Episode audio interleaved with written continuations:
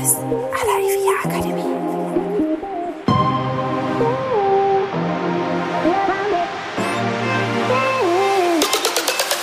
Herzlich willkommen bei Immowissen à la IVIA Akademie. Wir servieren Ihnen kuriose Geschichten und knallharte Fakten aus der Immobilienwelt.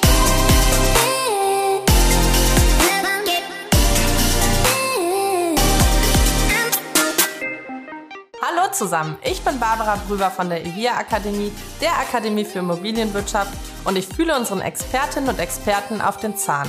Heute Martin Schläger. Hi Barbara, mein Name ist Martin Schläger. Ich bin Partner der Hausverwalter und ich sorge dafür, dass die Hausverwalter bestmöglich aufgestellt sind im Energiemarkt.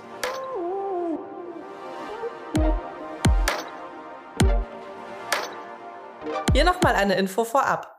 Weil die Energiekrise für so viel Wirbel sorgt und sich die politische Lage ständig verändert, haben wir uns dazu entschieden, diese Podcast-Folge schon eine Woche früher als geplant zu veröffentlichen. Bitte beachten Sie, dass diese Folge bereits am 22. September 2022 aufgezeichnet wurde. Viel Spaß!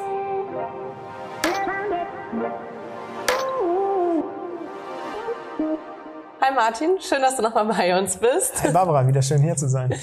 Heute sprechen wir über ein Thema, was, glaube ich, vielen, vielen auf der Seele brennt, nämlich über die Energiekrise. Und ich bin total gespannt von dir zu hören, wie denn so eine Energiekrise überhaupt entsteht. Ja, sehr gerne. Also wir haben zum einen das Thema, dass wir leider nicht nur eine Krise haben, sondern mehrere. Mhm. Fangen wir bei der größten an. Russland, Krieg in der Ukraine. Russland ist bis zum Krieg unser größter Gaslieferant gewesen. Mhm. 60 Prozent des deutschen Gases kamen von Gazprom aus Russland. Mittlerweile beziehen wir noch knapp fünf Prozent. Kleine Leitung, durch die noch ein bisschen was fließt. Nord Stream 1 derzeit abgeschaltet. Ich glaube auch nicht, dass sie so schnell wieder angeschaltet werden wird. Bedeutet, wir müssen jetzt ungefähr 60 Prozent des russischen Gases irgendwo anders herbekommen. Mhm. Das ist eine große Herausforderung. Politiker haben da viel gemacht. jetzt wird sich zeigen, ob das tatsächlich auch so funktioniert.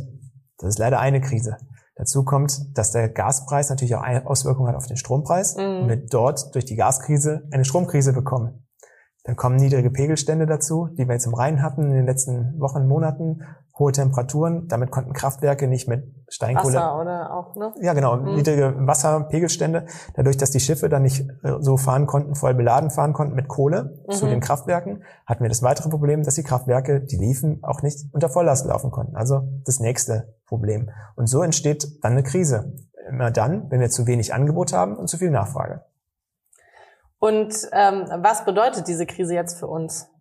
Ja, es bedeutet vor allem, dass wir schauen müssen, Energie wird immer teurer. Mhm. Ähm, Strom wird teuer, Gas wird teuer. Das Jahr 23, was jetzt vor uns liegt, wird die größte Herausforderung für uns, denn jetzt funktionieren diese ganzen LNG-Terminals, was wir geplant haben, die Anwendungen äh, und so weiter, noch nicht. Das heißt, Stand heute wird noch kein LNG-Gas in Brunsbüttel oder in Stade angeliefert. Mhm. Wir hoffen, dass das in Zukunft so ist und dass das alles funktioniert, so wie wir uns das vorstellen im Winter. Wir wissen es aber nicht.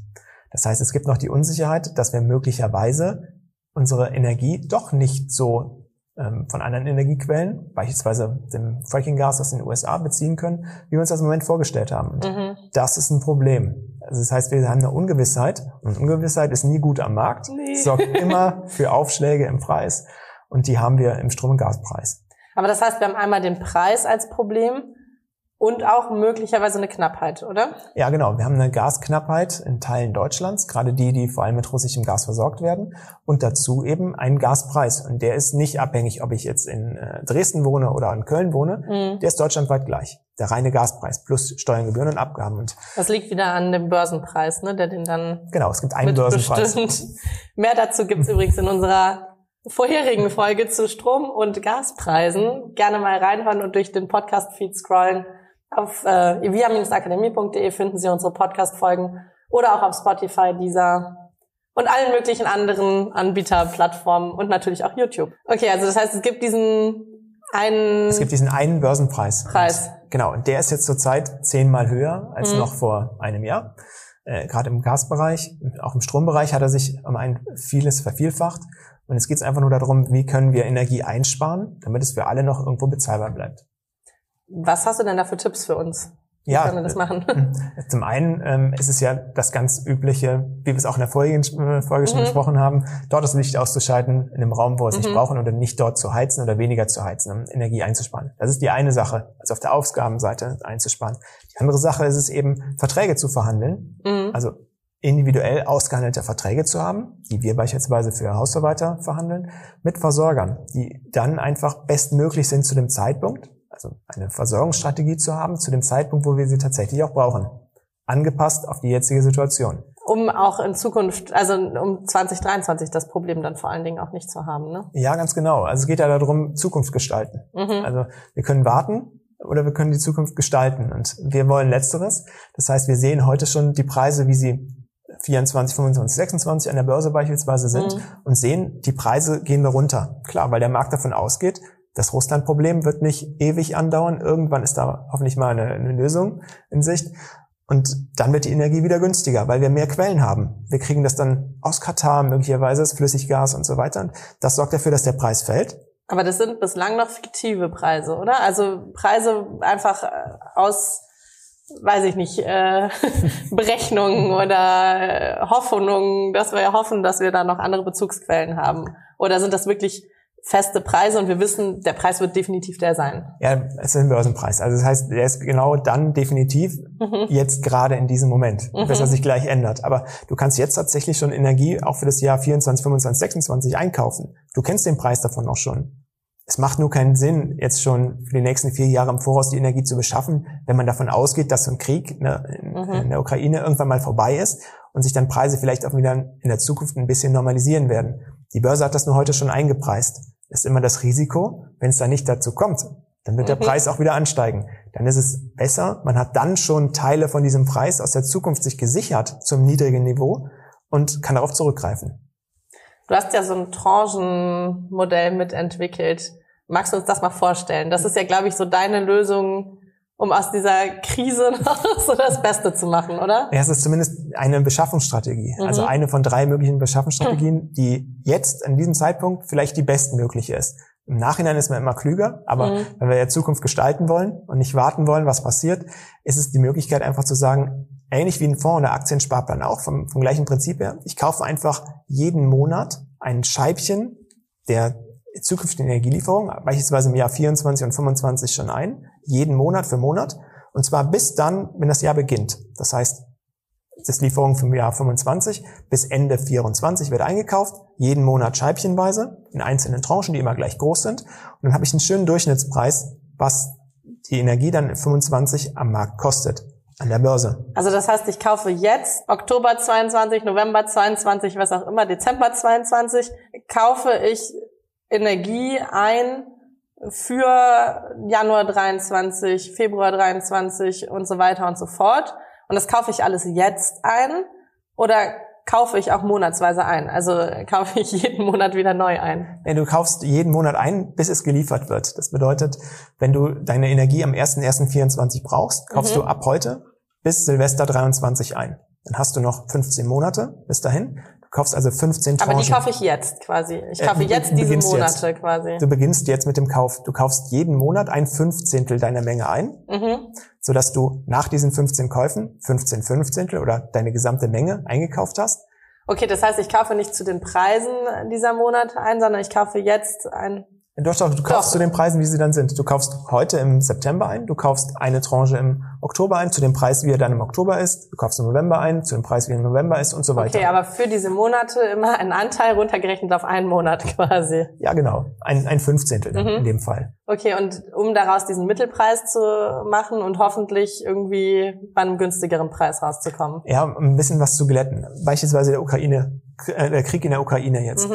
Ähm, das ist ja ein Ereignis, was es eigentlich seit Februar gibt. Mhm. Seit Februar sind die Preise stark gestiegen. Hättest du aber jetzt deine Energie für das Jahr 23 schon begonnen im Jahr 20 einzukaufen, dann wären diese Monate, also seit äh, Februar jetzt sieben Monate, sieben Monate halt nur ein ganz kleiner Teil deiner Drei-Jahres-Strategie mhm. gewesen. Du hättest also zwei Jahre und ein paar Monate günstig eingekauft, hättest nur sieben Monate teuer eingekauft. Und ein Durchschnitt aus diesen ganzen dreijährigen Einkäufen wäre halt ein viel niedrigerer Preis gewesen, als wenn du heute einkaufen müsstest zu Höchstständen. Und darum geht's genau in dem Tranchenmodell. dass du große Teile schon besorgt hast, eingekauft hast, zu günstigen Konditionen und dann Ausschläge an der Börse für dich nach oben nicht mehr einen großen Unterschied machen, weil es einfach nur den Preis nur noch ganz leicht beeinflusst. Aber das würde ich nicht erzielen, wenn ich jetzt sage, okay, ich mache jetzt keinen Fixpreis aus mit meinem Gaslieferanten oder ne, und ähm, stattdessen kaufe ich jeden Monat zu dem Preis, der dann besteht, halt eben mein Gas. Das kannst du machen, aber dann hast du natürlich so Ausschläge wie jetzt durch den Krieg, wo mhm. der Preis extrem nach oben schnellt, auch diesen extremen Preisanstieg. Und dann ist der noch größer als als wir jetzt diese 10, 20 Verfachung ähm, des Preises an der Börse haben, sondern ähm, ja, die Preise sind für dich nicht kalkulierbar. Gerade wenn du in der Wohneigentümergemeinschaft oder für die Wohneigentümergemeinschaft tätig bist als Hausverwalter, dann kannst du nicht kalkulieren, wie sich denn die Gaspreise in den nächsten Monaten äh, entwickeln. Du mhm. weißt es schlichtweg nicht. Du weißt es erst, wenn es passiert ist, aber dann ist es zu spät. Und da musst du jetzt erstmal kommunizieren. Genau. Und dass ich, vor allem musst du die Hausgelder dann für einen Monat plötzlich verzehnfachen, was auch nicht mhm. funktioniert. Also das bietet ähm, ein reines Börsenprodukt für den Hausverwalter eigentlich mehr Nachteile als Vorteile an. Und ich kann aber nicht jetzt sagen, ach, die Preise von 2028 gefallen mir besonders gut.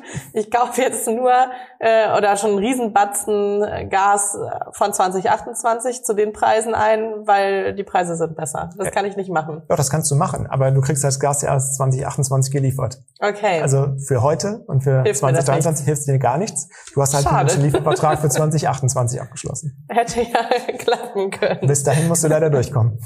Okay. Ja gut, also das heißt, dein Tipp wäre, diesen Mittelpreis damit über dieses Konzept quasi zu erreichen. Zu sagen, ich kaufe jeden Monat immer für die künftigen Monate mit, so ein Bruchteil mit. So ein Sparplan an, genau. Also ich beginne heute schon und spare mir schon die Menge für die Folgejahre an damit, wenn eine Krise wie jetzt der Krieg ähm, wieder dazwischen kommt oder irgendwas anderes, mhm. dann habe ich die Mengen schon größtenteils besorgt zu einem günstigen Preis und dann macht mir so eine Krise weniger aus, als es das tut, wenn ich das nicht gemacht habe. Sind denn die Preise, die künftigen Preise jetzt aktuell so niedrig errechnet schon oder diese Börsenpreise schon so niedrig, dass es sich auf jeden Fall lohnt, weit zu denken, weil wir damit also sehr wahrscheinlich unter dem sein werden, was es dann faktisch kosten wird? Ja, definitiv. Also es ist tatsächlich so an der Börse, Stand heute beispielsweise, mhm. kostet das Jahr 23 in der Gaslieferung rund 25 Cent die mhm. Kilowattstunde, plus Steuern, Gebühren und Abgaben. Ähm, das Jahr 26 kannst du verkaufen für rund 5 Cent. Krass. Das ist ein Fünftel des ja. Preises. Und dann wäre ich natürlich blöd, wenn ich dann sage, okay, ich warte, bis aus den 5 Cent vielleicht irgendwann mal vielleicht 4,5 werden. Mhm. Das Risiko, dass aus den 5 Cent aber vielleicht mal 10 werden, ist deutlich größer. Und dann habe ich nichts gewonnen. Würde ich die 5 Cent aber heute schon stückchenweise einkaufen, habe ich die zu 5 Cent schon besorgt. Und mhm. wenn es dann irgendwann 10 kostet, dann habe ich vielleicht drei Viertel zu 5 gekauft und muss den Rest dann halt zu 10 einkaufen. Habe ich einen schönen Durchschnitts Durchschnittspreis, den ich nicht hätte, wenn ich einfach warte auf die Zukunft und sie nicht gestalte. Und die komplette Summe kann ich nicht im Vorfeld kaufen, weil ich nicht weiß, wie viel Verbrauch, äh, wie viel Verbrauch wir dann faktisch haben werden, oder? Ja, das ist richtig. Und du hast natürlich das Problem, wenn du heute alles kaufst mhm. und morgen ist es fünf Prozent günstiger, dann kannst du davon halt nicht mehr partizipieren. In der Tranche tust du das, weil du dann einfach nächsten Monat günstiger einkaufst und daraus mhm. ja einen Mittelwert errechnest. Also du hast mehr das Risiko, dass du dich vom Markt dann abkoppelst, einen Preis hast, der aber vielleicht in sechs Jahren, wenn, die, wenn es zur Belieferung kommt, 2028, doch nicht mehr so gut ist, wie man mal gedacht hat, weil irgendwas anderes passiert ist. Mhm. In dem Tranchenmodell kaufst du den dann noch günstiger ein in der Folge. Ist es dann ein Modell, was immer super ist und immer am besten ist? Oder würdest du sagen, nee, es gibt auch Situationen, da ist es besser, irgendwie einen Fixpreis zu vereinbaren? Mhm. Oder einen anderartig, andersartigen ja. Vertrag. Es ist nichts anderes als wie im Fußball. Ähm, mhm. Ähm, du kannst mit der einer Strategie gegen einen Gegner gewinnen, gegen den anderen Gegnern aber nicht. Mhm. Das heißt, du musst dich immer einstellen, wer ist dein Gegner? In dem Fall ist der Gegner der Markt. Du mhm. musst schauen, was, äh, wie reagiert der Markt und wie kannst du das für dich bestmögliche Strategiemodell daraus ziehen. Und es gibt auch Momente, wie beispielsweise zu Hoch-Corona-Zeiten, als alle zu Hause im Lockdown waren, eingesperrt, durften nicht raus und die Industrie war runtergefahren, da war Strom und Gas so günstig wie noch nie. Mhm. Da zu sagen, ich kaufe mir das nur scheibchenweise ein, ist eine Möglichkeit. Da fände ich aber die Möglichkeit zu sagen, ich kaufe mir das langfristig jetzt alles auf einmal ein, mhm. weil wo soll es denn noch hinfallen bei den Preisen, äh, die bessere Alternative. Es kommt halt immer genau auf den Markt an. Und wie es gerade so aussieht. Ne? Ja, genau. Wenn ich jetzt so einen Fixpreis vereinbare, dann muss der Gasanbieter aber dann bei dem Preis bleiben. Der kann dann nicht sagen, hör mal, pass auf, die Weltlage hat sich jetzt verändert, ich erhöhe trotzdem mal um keine Ahnung, 10 Prozent. Ja, so ist es. Also der ist, der Versorger ist dann an seinen Preis gebunden. Mhm. Jetzt kommt wieder das große Aber.